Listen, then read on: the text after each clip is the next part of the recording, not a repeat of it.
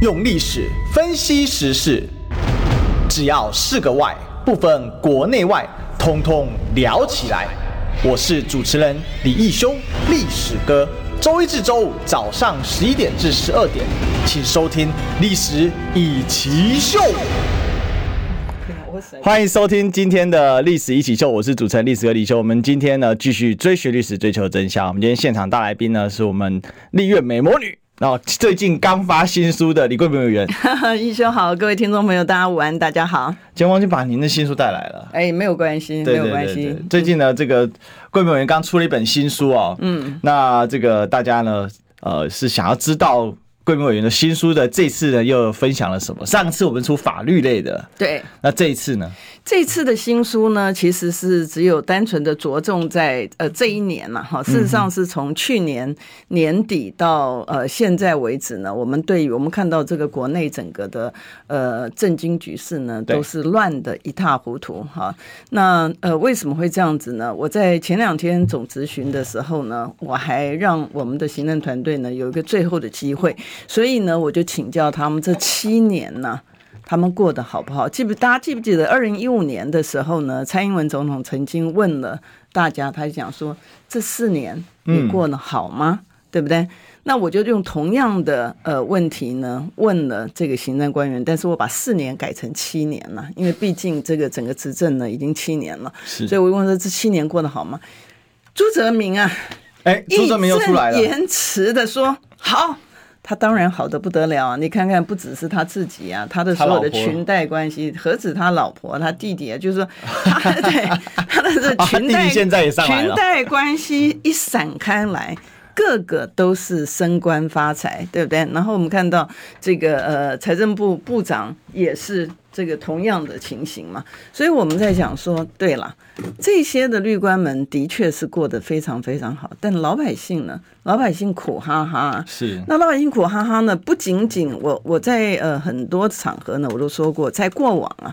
呃，企业家其实对于政治的部分呢，他们不予评论，因为官民不与官斗嘛。对啊，可是我在呃最近这一两年来，我就收到很多很多的讯息，企业家呢就是非常非常的担心哈，就是呃台湾未来哈将何去何从？我们看到民进党政府呢，除了会大傻逼，每一次的解决问题，大家回去看过往。解决问题的方式就是补贴，对，但补贴是用谁的钱？是用老百姓的钱。在做补贴啊，他没有用这个呃他们自己的钱来补贴啊，所以每一次都是大傻逼。然后呢，我在财政委员会嘛，所以我们看审预算的时候，真的审得非常非常的痛心啊！你会看到呢，全部都是数字游戏。我还是举这个举这个朱泽明了哈，为什么？因为他的事迹呢最好讲，为什么他他已经嚣张到他不演了，你知道？你记不记得我们现在民众可能会有感的事情呢？是经济的成长其实是停滞的。对，啊，从年初的时候，你记得我们在节目里面就提到，从年初的时候我们就讲说，这个整个的经济成长，政府有没有应应的措施，你去刺激经济？嗯，没有啊，政府在做的任何事情其实还是大傻逼啊。对，那我们就举一个例子来讲，我们的行政官员沉溺于数字游戏到什么样的程度？我们讲以前，以前你记得我们在讲说通膨的时候是。然后朱泽明就在年底做了一个一点九多，然后没有超过二，他就说没有通膨。嗯，那今年年初的时候，我们就跟他讲说，全球的政经局势混沌，好，所以要特别注意我们的这个经济发展。他就打死不认这个经济成长率不可以保二，然后我们就直接用他的数据，我们不是用自己，我们用他的数据跟他讲说，算给他看。你第一季的时候经济 成长率，你说是负三点零二，那是你主计总处的数据，可不是我的。啊啊，然后呢，我说你要怎么样子算，你全年可以保二。我们在这个节目里面其实也有提到，对，对不对？我们说不需要太复杂的微积分，你只要用简单的数学式，你就算不出来。今年有可能可以保二，但他就是打死不认。不管国外的投资银行怎么说，也不管央行怎么说，也不管台经院这些的组织怎么说，他就是坚持要保二。然后呢，他大概听了我们讲了之后，回去算了一下，嗯，的确，呃，第一季是负三点零二的话，怎么样也没办法保二。对啊，所以呢，他就把第一季的调成负二点八七。厉害吧？你知道，真正的政策不去执行。他是去调数字，OK，然后调成负二点零八七之后，再加上我们国发会就讲说，哎呀，大家不用担心啦，第一、第二季就会触底啦，会反弹啦，然后就很多的这个呃这个洗脑的这个呃话术出来，结果呢，到八月呃我忘了是十五还是十七的时候，这个。主机长呢，总算是硬着头皮，还是得出场丑媳妇儿，还是要见公婆嘛。是，你知道，他就说：“哎呀，这个的确呢，没有办法保二。从年初到八月，占了八月多八个多月的时间，人家怎么苦口婆心跟你讲，你就是不予理会。那那这个预测的功能，主机处就没有功能的啊？主机总处其实它有所有的 data，因为它是每个月它都会去问别人。但我还讲最精彩的是什么？你知道？”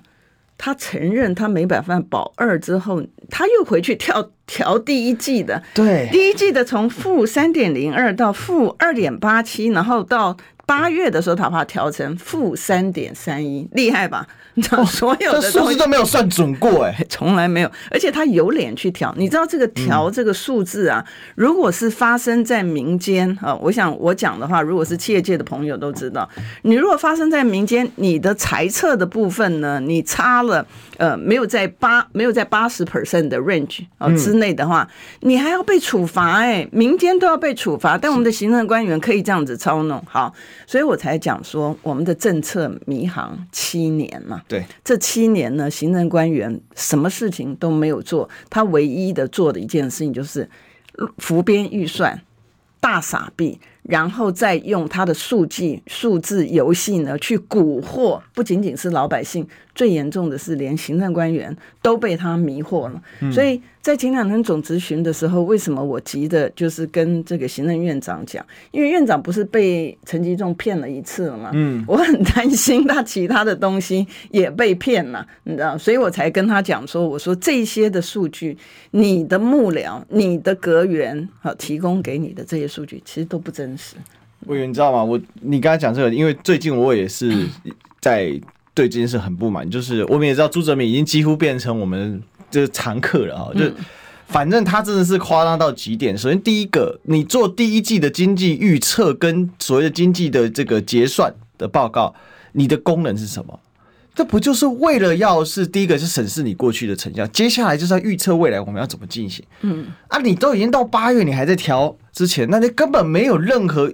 所以是变成它没有任何的这个作用，因为它的作用已经在这当中被消磨掉大半了。嗯，所以这是第一个可恶，也就是说你根本就是个渎职的行为嘛。嗯，然后再来呢，这个明明全年度惠誉性平多早就跟你说你一趴可能都很难保了，嗯，到现在还要熬，那现在要跟你说修修着一点六一趴嘛，嗯，然后 CPI 是两趴以上，就是代表说大家大家知道吗？这样等于什么意思？你今年你的实质薪。整个就实质倒退零点五了啦，对，因为你的这个通膨是超过你的这个 GDP 的成长嘛，然后再来，我是觉得他也蛮扯的，就是说他们有很多的这种写手在民间在帮政府兜底哦，比如说我们随便点开雅虎的一则新闻，就是他说长期来看哦，这个台湾的今年一点六一趴算相对高了啦。哈，因为今年新加坡一点五，南海一点四，香港呢四到五。哦，而且呢二零一六到二零二三平均看台湾经济成长率三点一四哦。这个比新加坡的二点八，那还二点三，香港零点一呢还要高。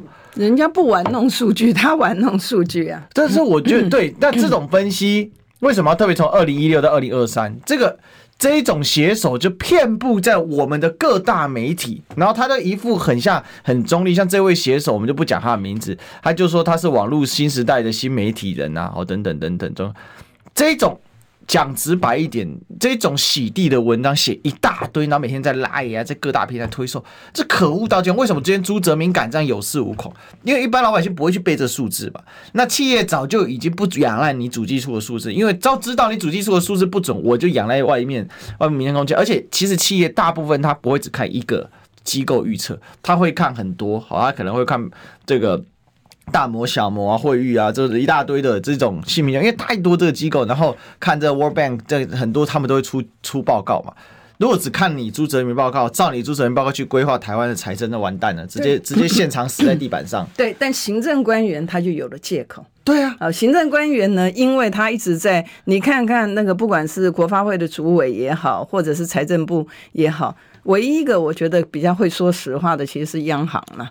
央行总裁，你看，对，那央行总裁这个这个杨金龙，杨金龙，杨金龙，对，龚明鑫现在也不行了。龚明龚明鑫，我觉得他还算老实啦。不，他会起伏，你知道 对对，他受压力的时候，他就会修正。你记不记得那个 ECFA 的 ECFA 的事情呢？我问他说，我问他说，ECFA 对台湾的这个影响严不严重呢？他讲嗯嗯啊啊嗯嗯啊啊之后呢，后来讲说他的影响力越来越小啊。然后我就说，呃，怎么个小法呢？结果他说他没有数据啊，数据在财政部部长那边。结果我们就去呃查了一下数据呢，哦，原来呢，我们呃从今年的一月到八月啊，我们一月到八月出口到中国大陆的数据是九百八十一亿亿哦，九百八十一亿啊，他们觉得不重要，美金呢，九百八十一亿啊，对，然后呢，基本然后接下来呢，我们去看的出口的比例呢，的确。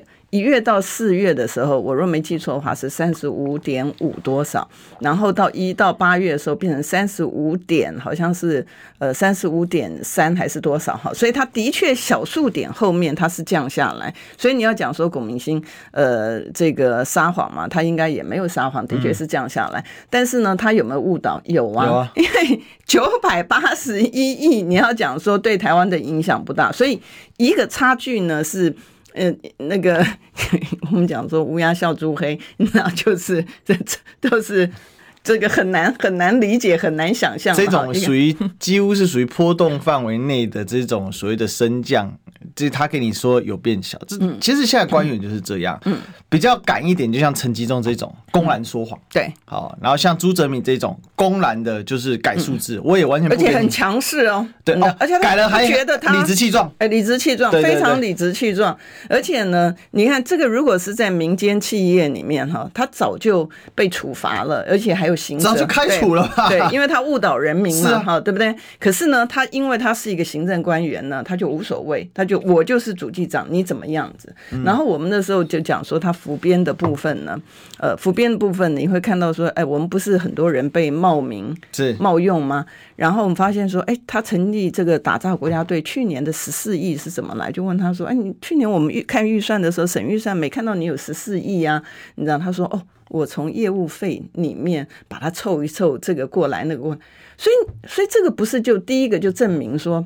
你本来在编的时候就浮编，不然你怎么有办法这个凑出来十四亿，对不对？凑出来十四亿。好，今年不是编了十三亿，就是说我要打诈啊，什么什么东西。然后我们就问法务部的时候，就法务部说，那里面的钱没有他的份儿。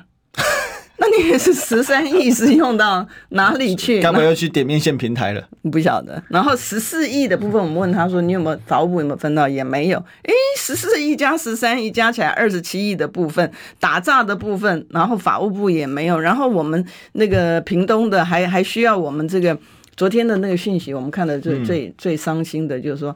那个呃，任市长呢？其实我跟任市长还不错了哈。那任市长呢，还出来讲说，哎，他们要很正式的出来讨论，是不是要取消消防员的加班的上限？我心想说，你取消他加班的上限，你多少的钱给这些的真正是用在？哎，人家是跑到火场里面，跑到那个危险的地方，他还不是跟一般的民。一一般我们一样，我们工作的场域，呃，基本上来讲，在正常的情况之下，它是没有危险性的嘛。对。那消防员他是到这个危险的场域去，你居然还给他这个还有加班的一个上限？那你意思是讲说他他这个呃人员其实员额也不足嘛，对不对？嗯、好，那你考虑到说，哎，原来搞了半天呢，如果半夜啊，你想想半夜如果失火，然后他今天的加班的这个上限已经到，你是说他不要去吗？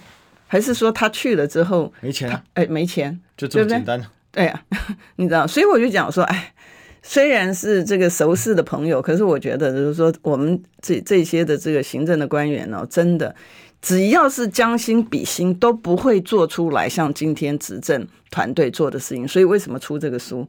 因为呢，就是把这累积这呃一年哈，还不到一年了哈，一年以来发生的问题呢。呃，把它点出来哈。那当然，如果说我们呃要把这个四这个三年多四年以来，就那那书会太厚了。就就有这个呃，这个尹主委就问我说：“你你为什么不把你这个四年的这个文章呢，提醒的东西全部摆出来。我说太厚了，这人家读的时候拿了厚厚一本，他 其实也是很麻烦。所以为什么会太厚？你可以出四本啊。对啊，做套装组。我我我第八届的时候有，但是太重了。真的太重，那你要考虑到，那那为什么问题这么多？那执政团队就要检讨了。嗯，所以我们在看说这个赖清德在选举的时候呢，他他提出来他的政见，没有全球没有执政党在选举的时候提出来政见呢。执政党选他要选举的时候，希望能够续任的时候，他提出来，他是用他的政绩，嗯，他是用他的政绩来说服民众说，他现在觉得他跟民进党现在执政没有关系啊。他是党主席，怎么跟他执政没关系？你你可以做的事，你早就可以做了，哦、你还要证件？哦，好的拢伊的，啊，不然拢无干有关系啊，唔就安呢？哇，这很神奇啊！今天陈吉仲在胡搞瞎搞，嗯，你赖清德说一句话，他敢吗？我就说他敢不敢嘛？你都接党主席那么久，你说一句话他敢嘛？就是啊，他都不敢啊！林冲贤在那边签这个上权辱部的对高端跟这对超市签的上权辱部的合约，这个合约扯到爆，对不对？委员最懂商业合约了，这个合约从头到尾通通假，通通都是甲方负责，有这种事吗？对啊，而且更更好笑的就是说，我们的那个民党的侧翼呢，更好笑就是说，在我脸书上面说。三月一号，三月一号是执行日期，它不是签约日期。我们从来没说它是签约日期。但我的问题就是说，你为什么签约日期不敢秀出来嘞？对不对？你截图截到最后，你也看到他的合约嘛？最后签约日，可是通常来讲，你签约，你的执行是不是在你签约之后？对啊，你会签一个约，说你今天，比如说今天我们讲今天是十月六号，嗯、对不对？你签一个约会说你的执行的期间是。九月一号吗？没有，不会吗？全世界没有。你都已经过去了，你怎么执行嘞？对啊，对不对？不可能像未来执行过去，而且其实他现在一四五零就是没读书了。那合约成绩中公布了，我从头到尾我每个字都看过。我也知道，我过去也在工商界服务嘛。嗯，当别人都不会看，是不是？我看那么多合约，从来没有看过甲方出钱还要带责任，还要全包的，然后连你做生意钱我通通甲方给你出，除非他掌握稀有资源。但事实证明，就是鸡蛋根本没有稀有到非到巴西买不可。巴西是什么？那么远。巴西是全世界距离台湾最遥远的距离之一啊！台湾，我常常讲那个概念，台湾如果从地心打一个洞冒出去叫巴拉圭，巴拉圭那一周边邻国，通通都是离台湾第二远的国家，所以巴西就是离台湾第二远的国家。嗯，你去那里买干嘛？传奇就要三十到四十五天，更别说巴西从农场运出来运到海港要几天。嗯，巴西交通不好哎、欸。嗯嗯，而且那里甚至有一些产，对，像有其中一个州啊，巴西面积第三大州，在巴西高原的中心。我就问那里的农场东西运出来几天嘛？如果大家有去看过巴西的纪录片，你就知道到现在巴西的基建还是很有问题的。嗯哼。所以为什么新的这个卢拉总统上台之后跑去中国？嗯。那大家觉得原因就是看现在“一带一路”大家基建盖的风风火火，印尼现在高铁就通了嘛，当然要找帮忙啊。嗯。就是就这样子，就其实这也很好玩。就是民进党这几年的愚民政策，就是他把整个世界的复杂度给你扁平化。他把所有的东西给你意识形态化，永远是黑白分，只只有布袋戏有叫黑白郎君欧北龙君，好不好？人类不是不可能是欧北龙君，好不好？嗯，这是很扯。他让你黑白分嘛，然后接下来人你就会觉得说，哦，那巴西他是不是自由民主国家？是，所以他高效率，有这种事吗？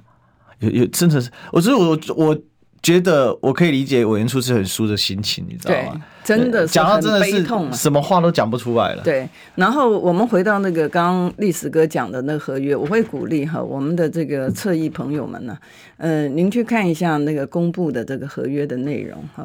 然后您如果有点良知的话呢，也去访问一下企业界，也不用企业界啦，我就简单来讲，有做任何的交易的，也不需要国际贸易，就直接讲民间的，通通都可以。你有看到说只要拿到报价单？然后就可以请款的吗？有没有任何的交易拿到报价单就可以请款？我跟历史哥说，哎，历史哥啊，那个呃，我需要跟你买一个这个呃，买一个，比如说这个书啊，啊，你出的这个专辑的书啊，然后呢，你一本多少钱？然后你给我之后，我就可以拿你的报价单去直接去把钱拿来给你，有这种荒唐的事情吗？那你输还是有你的这个专业，还是有你的特有性，对不对？如果我们讲说我要跟你买蛋，但是在合约里面就是这样子啊，你只要出一个报价单的话，就我们就直接付钱。那我们全民那个那个钱是从我们老百姓辛苦纳税钱，我们全民是凯子吗？啊，真的，这个是这报价单就是虚，就是报会报报价而已啊，就报个价，然后通常是要议价，嗯，报价完是议价，议价完。才定价，定价完签约，这个是基本标准采购合约的最最最小学生流程。然后我们的卫福部可以，不是我们的农业部可以签这样的合约。更扯是运输报关这相关的，通通由超市找厂商。所以后来这个林北好友不是一样，又拿农业部的资料出来，就一出来发现价格虚报到一个什么程度？嗯嗯，为什么到现在？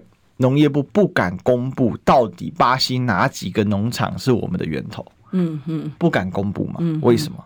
嗯，因为如果一旦公布，这些农场平常出一颗多少钱，他报到我们手上一颗多少钱，然后他这个中间过关，然后海运当中又多报多少钱，这些东西每一个阶段扯到报，然后最扯是这个离岸交货，这蛋还没到都不用验收，我们台湾在做。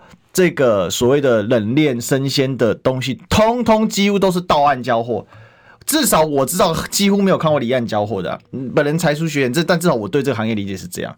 为什么到岸进不了关？抱歉，你贸易商自己撩，就是这个样子。结果他竟然可以离岸交货，我真的，我我我真服了，我这太好赚了。大家如果这些贸易商最开心的时候，哇，那我一天一定要跟农业部做生意，太嗨了，你知道吗？离岸的，我我东西上了船，你也没人在那边验，你知道？我离岸的，然后如果出事情了，所有的因素，什么疫情啊、政变啊，什么各种所有不可因素哦，发生事情之后呢，抱歉，乙方也没事，乙方只要呢去跟甲方的保险方要钱就好了。啊，协调完了要不要的钱？没有规定，所以他不去，你也不能怎么样，他打通电话说我去了，结束。所以，我们看到哈，整个的荒唐的情势啊，其实真的，我是鼓励减调单位还有司法单位，不管现在是不是这个呃民进党开的了哈，但是我总觉得呃，这个专业的人员哈，学法法律的专业人员还是会有一定。一定比例的人还是会有这个良知啦，所以我们对他有这个期许。不过从这个几年来的事件呢，我也可以呃总算了解哈，因为呃在前一阵子呢，我在提那个工人服务法的时候呢，我里面有提出来就是政务官嘛哈，因为我觉得事务官是一个非常稳定的，不应该受到哪个党执政影响。但政务官的部分呢，我在修正的那个里面，我就要求政务官要对人民、对国家要负一个。忠诚的义务，我一点都不夸张。我跟观众朋友报告，我的用语很简单，那个用语跟公司法里面，公司法里面要求公司的负责人呢、啊，嗯，对公司对股东要负忠实义务嘛，哈、嗯，一样的用语，完全一样的，但是民进党封杀。啊！民进党封杀，直接封杀，不给过。为什么呢？我今天可以了解为什么不给过，因为他就是没有履行。所以我们在讲说，不管你是报价，你的所有的作业的方式，完全跟民间是脱节的。我们前面不是才讲主计长的，他可以玩这个数字游戏，民间不准。民间玩这个数字游戏的时候，那还得了？你就是。类似像恩农案，恩农案不是就是美化财务报表吗？啊，在国外的时候，恩农案不是就是因为美化财务报表，所以呢雷厉风行，然后有沙兵法案的这个出来。那台湾不是也跟着沙兵法案，然后就开始呃，金管会还有这个行政机关就一缸子的这个法令出来，就说你企业界不可以这个，不可以不可以那个，民间不可以怎么样子，通通不可以。那现在搞了半天是民间不可以的东西呢，行政官员通通都可以，所以呢，他就透过民党执政呢，我们今天变成活着。你知道，呃，印度有这个贱民制度，其实我们从头到尾，其实在民主的体制之下，每个人的都是平等的，宪法保障人民的平等权。啊，没有说官员特别大，官员跟民间是一样的，这是我们中华民国宪法白纸黑字讲的。可是我们看到民进党执政呢，他拿管理中华民国的宪法？第一个，你的言论的自由，他也不管你啊。言论自由呢，你讲了他不爱听的这个东西呢，他把你中间直接关掉。对，他只让你可以去吹捧他的人可以存活，你不吹捧他的人是不会存在的。健康权，宪法保障你的健康权，他在乎吗？他不在乎啊。食安的问题，我们核废水，然后核实，然后来猪，然后现在到蛋。哎，我都已经怀疑他到底是要让我们灭种还是干什么？为什么对于我们的这个健康的成长完全不在乎？好，然后再提到我们现在讲说，只是单纯的他应该要履行他的这个义务的部分，他也不在乎。所以你可以看到，难怪他会有一个速发布，他现在就是一个平行宇宙啊，他们活在一个。四不管的地带，所有的东西，宪法也好，法律也好，行政命令也好，对他们完全没有拘束力。可是老百姓呢，活在。另外一个事件里面，所有的规定通通要管，包括行政官员要求老百姓去做违法的事情，实质转型，对不对？嗯、要求老百姓去做违法的事情，行政官员不用负责，老百姓要负责。然后薛瑞元这个有法律背景的人，他没有法律背景也就算了，他是，律师吧？呃，他不是律师，他是，但最起码他双修，他有、嗯、他有他对法律是熟悉的。他最起码，我不敢说他熟悉了，但他既然拿这个学位，该有的基本常识有吧？应该要有嘛？那已经不是，那绝对比正常人多很多很多常识啊。对呀、啊，除非他不上课嘛。但他不上课，为什么毕业？我也不懂。但是这个要问郑文灿，不上课为什么可以拿论文？对，那我们所以才回归到这个东西。你现在不能够说你平活在平行宇宙的叫做这个政务官的这些的阶级呢？你们都。可以为非作歹，为所欲为，然后你们都不要负责，然后今天更离谱到你不用负责的这个，还要老百姓去承担你的责任。你看薛瑞元讲说，我只处罚那个标的那个业者，谁标的就罚谁啊？哎，对啊，我关心国事、家事、天下事，但更关心健康事。我是赵少康，推荐每天中午十二点在中广流行网、新闻网联播的《听医生的话》。我们邀请到的都是国内数一数二的医疗权威，给你一个小时满满的医疗资讯，让你健康一把抓。除了收听以外，还要到 YouTube 频道上订阅 “I Care 爱健康”，按赞、订阅、开启小铃铛，爱健康三支箭，一件不能少。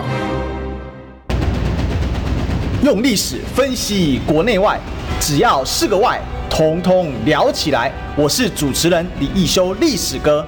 请收听《历史易起 SHOW》，欢迎回来，这里是《历史易起 SHOW》的现场，我是主持人历史哥李秀，我们继续追寻历史，追求真相。我们今天现场大来宾是我们丽月美魔女，大家好，好，我们来欢迎李桂明委员哦。那那个刚才其实聊到呃，就是前面我们刚才在聊蛋的事情啊，好，然后但接下来我们来聊一个事件啊，就是浅见泄密案，好，最近真的很乱啊。嗯、这个浅见国造的问题呢，当然我是觉得，首先先声明，绝对支持。国防自主，哦，这是没有问题。事实上，我们的潜舰比人家贵很多，同级潜舰我们就是应该世界前几贵的啦，哦，因为一艘要五百多亿台币嘛。嗯，那当然还还有很多问题，我们也不想去检讨啦。什么只有盖船壳没有下水，这是说是下水仪式啊，现在要推给公关公司的关系的，那都没有关系，啊，这个都其次。但现在最大，大家最觉得最无言以对是说，这个潜舰国造里面，第一个，这黄树光。他放了一个炮之后，他人就不见了、欸。他是中华民国海军上将，他做过海军司令，他做过参谋总长，他现在是潜舰国造小组召集人，他是国安咨询委员。哇，这个人非常非常重要。他那他放一炮之后，人就消失了。然后有一个退役的这个海军的这个郭喜啊，然后来说是所谓的海军的顾问嘛。那其实他就是代表黄树光在外面采购的。结果他的录音带放出来说。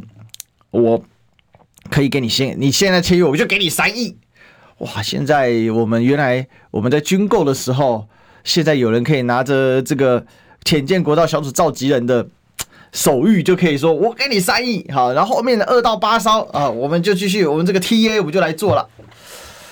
我我觉得这事情非常的荒谬，就是在于说。一个郭喜到现在每天上政论节目，而且事实上上的都是绿营的多哦，然后天天的在那边哦就讲这个潜舰国造的事件。可是到现在我们看潜舰国造小组召集人黄树光人不见了，他只说哎呀那不是马文君呐哦，那郭喜还自己爆料说黄树光叫他别讲了，莫名其妙。我觉得这是一个超级乱象，搞到变成这个像巧芯他得每天公布一点录音带。逼你赶快吐死。可是我觉得这实在是太扯了。到现在政府像失踪一样，国防部长说马文君做的很好啊，没事啊，对不对？他这是咨询，他咨询的很好啊。现在是精神分裂吗？怎么这个案件我觉得越看越看越扯哦。就是我们一个浅见，这个这个完全行政的一个最基本的，我说军人要遵守这个官箴，好像也不见了。一个军人可以这样子放话说有人泄有立委泄密，哎，在讲立委，然后接下不说话了。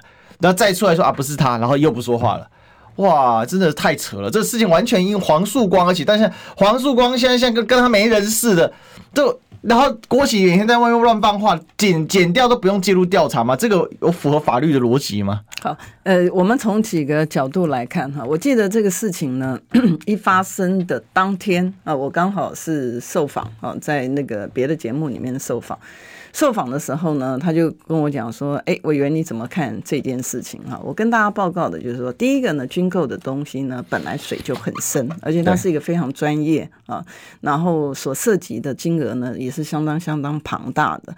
然后呃，委员呢，通常在这个委员会里面呢，一谈到这个军购的呃部分的内容的时候呢，然后如果你胆敢。”去删预算，哇，这是不得了的事情。他就会说：“哎，你不爱国啊，然后你是这个什么样子？”所以类似的情形呢，其实层出不穷嘛，哈。那我要提到的是什么？我就要提到说，第一个，如果的确是有人泄密，你作为行政官员，你不在第一个时间去揭发，然后你等到碰到选举的时候，你才来讲，哎，我觉得很奇怪，你。已经发生这个事情，你当然哦，因为这个钱毕竟还是老百姓的钱嘛，你就应该义不容辞。作为你一个政务官，你就应该要把所有的事情的真相讲出来，才避免他再发生泄密的事情，不是这样子吗？对不对？正常来讲应该是这样，你义不容辞的所有的真相应该要出来，他才不会再有泄密的情形嘛，对不对？可是你的你的表达的时候说，哎，这个大家去想，什么叫大家去想？你知道，你对于别人先影射了之后，然后叫大家去想，然后后来再回来讲说不是这个人。这怎么会是一个正常的一个？不要讲说政务官，这怎么会一个正常人该有的举动？我其实很坦白的讲，如果这件事情发生呢，是发生在几年之前，你这几年来你没有把这样的事件呢，能够跟检调单位配合，或者是你主动告发的话，很简单来讲，你不是就是帮助犯吗？你后面的事情的衍生扩大，你都有你都有份啊。他说我在养案。哦，他在养案也可以啊，对不对？但怎么会养到选举的时候呢？而且他是政务官，他不是司法人员，他养什么案？对，所以简单来讲，这个事情呢，为什么会是在选举的时候拿出来攻击？哎，我就觉得很奇怪。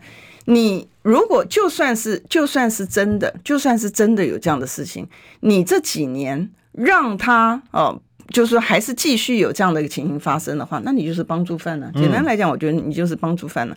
那已经这么明确的，我们的政务官呢，已经出来讲说，哦，有这个呃委员泄密啊，哎，你检调单位不自己承案，我也觉得很奇怪。这个泄露，这是告诉乃论吗？不是吧？他是公诉罪吧？是对啊，既然是公诉罪，你的政务官都已经讲有人泄密了，那你不用出来把这个案子办清楚吗？装作没听到。哎，对呀、啊，我就我就觉得看报纸都看到了呢，所以我刚报满天呢，所以我刚才前面才讲说，我们现在呢跟。这个律官们嘛，是正好活在这个平行的空间。所有的法律规定，不管是刑法也好，宪法也好，还有那个、那个、那个卫生的呃相关的法令福利，对老百姓都适用。还有那个预算呢，对不对？预算的这个预测，财务预测，老百姓不准超出百分之二十，你错了我就罚你。嗯，这所以我们是活在这个所有东西大大小小。密密麻麻东西，我们都要受到那个规范。然后他还不管说你知情不知情，反正你错了，我就是要罚你。看薛瑞元的那张嘴脸，对不对？可是绿官们活在的空间里面，他可以为所欲为。但问题是，他的活在的这平行空间里面花的钱，可是我们这边的人辛苦的赚钱的纳税钱呢？哎，他们可可以不用，就是说花我们的钱，还可以理直气壮。我觉得这个就是我们现在的一个社会，它就是一个阶级的社会，它。就是一个披着民主外衣的集权社会，所以为什么我本来那个那个出书，其实也是因为这样，我希望能够唤醒啊，唤醒大家的这个呃意志嘛哈，因为现在很多人很消沉，就是说，哎，现在已经搞成这个样子了，所以呢，那哎，我就我我也不管了，所以我就不出面了，知道？所以昨天我在参加那个呃。陆军官校专修班他们的这个同学会的时候，我就我就有鼓励大家，我说大家绝对不能够意识消沉，因为呢，明年呢是非常非常重要的一年。我觉得只有透过每一个人的选票，然后呢，我们让政党轮替。我一个很卑微、很卑微的要求，你知道，因为我 我老爸是非常非常爱国，他是那种标准的那个，你知道，我觉得真的明年要让政党轮替，我们才能够还。中华民国一个干干净净的青天白日，这个是很卑微的要求。我们多久没有看到干干净净的这个青天白日了？每一次不是被抹红，要么就是被抹黑，你知道，身上没有办法有一点点丝毫能够还一个我们干净的一个环境。这个就是一个，我觉得我们接下来的几个月要大家共同努力的。是哦，那广告也得努力一下，我们先进广告。想健康怎么这么难？想要健康一点都不难哦！现在就打开 YouTube，搜寻“爱健康”，看到红色的“爱健康”就是我们的频道哦。马上按下订阅，并且打开小铃铛，就能医疗保健资讯一把抓。想要健康生活，真的一点都不难，还等什么呢？爱健康的你，现在就打开 YouTube 订阅“爱健康”，用历史分析国内外，只要是个“外”，统统聊起来。我是主持人李易修，历史哥，请收听《历史易起秀》。欢迎回来，这里是《历史易起秀》的现场，我是主持人历史哥李修，我们继续追寻历史，追求真相啊！那我们欢迎今天的立月美魔女李桂美委员。大家好。好，那我们今天继续来聊啊。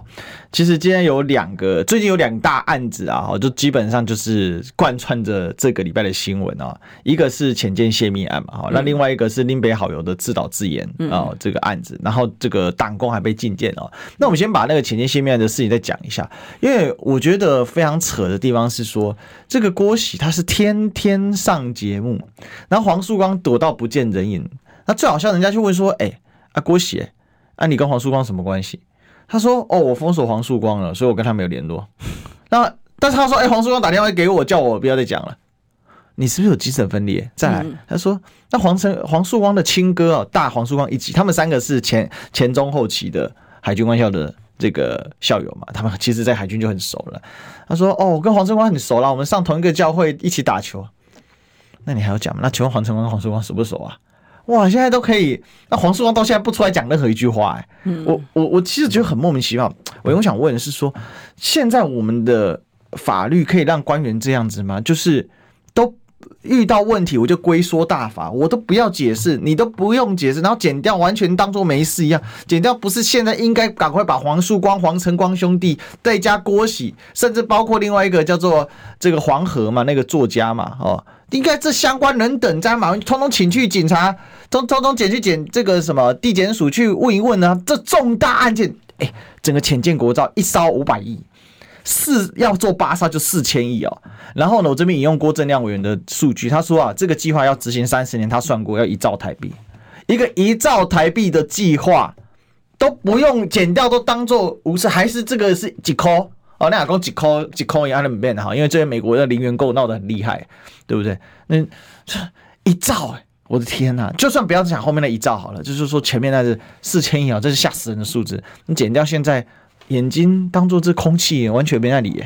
这个就是民进党的双标了哈。我们很坦白的讲，这个的事件不要讲说那么庞大的金额，你就算是小小的金额哈，如果发生在这个民间的话，哇，那不得了了，那已经卷掉的大肆的搜索的动作，嗯，一定去，然后这个 SNG 的车也出来，然后就一一片的这个报道。可是我们看到这个好像是希望能够大事化小，小事化无啊，这样其实可不可以呢？当然绝对不可以。如果你在讲。说单纯的依法啊，我们单纯的这个从法律的这个观点来谈的话呢，可不可以现在到现在为止减掉没有任何动作？当然不可以啊！这当事人、这相关的人都已经出来讲了，对不对？那我记得马文君他都已经是去这个这个按铃申告了嘛，不是？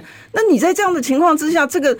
众所瞩目，而且是花我们老百姓的这个钱的部分，你当然应该立即采取行动。你手头上面有没有相当的证证据的资料？已经有了，所以你根本就应该证据就直接贴在网络上，到处都是啊。对啊，所以你根本就应该去在这个时间点，你就应该要赶快的去处理这个案子，让这个呃相关的这个人员呢清白的还他清白，然后捏造的人呢让他事的真相也可以说，你就应该是这样子。处理事情才对啊，所以你如果问我法律上面是不是应该这样，答案应该非常明确，没有第二条路。你这个这个这么重大的事情，你马上就应该处理，而且你并不是没有证据啊，嗯，你已经有这个相关的，让你已经有合理的怀疑的东西，你怎么可以不处理呢？对不对？所以如果问依法就法来论的话，他当然今天没有处理就是错。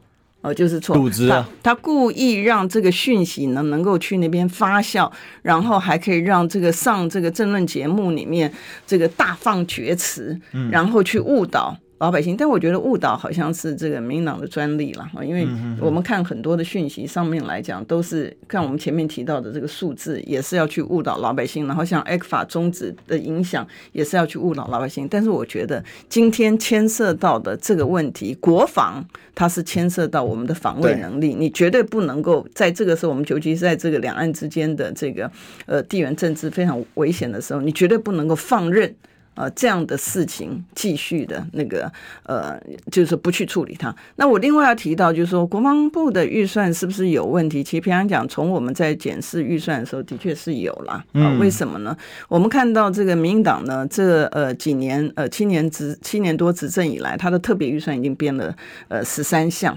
特别预算哈，还不包括这个年度的预算哈，就编了这个十三项。然后那天呢，财政部长呢在立法院里面被这个呃这个我们民进党的委员 K 了哈，吴姓的委员 K K 了，就就说哎，你怎么可以写说我们的这个呃这个呃未偿的债务余额是六兆多呢？你怎么能够讲说它是六兆多呢？它只是陈述一个嗯这个事实的真相哇，不得了了，不准讲真话。一定要用假数据去误导，这个难道就是你这个执政党的一个策略吗？但是你要用这样的一个策略呢，基本上面来讲，我们跟你讲说你不可以回到这个呃这个军购的部分，我们就在审预算的时候发现呢，诶，他怎么把原来的年度预算里面还没有？因为你知道军购的部分它都是有持续性，它不是只有一个，对不对？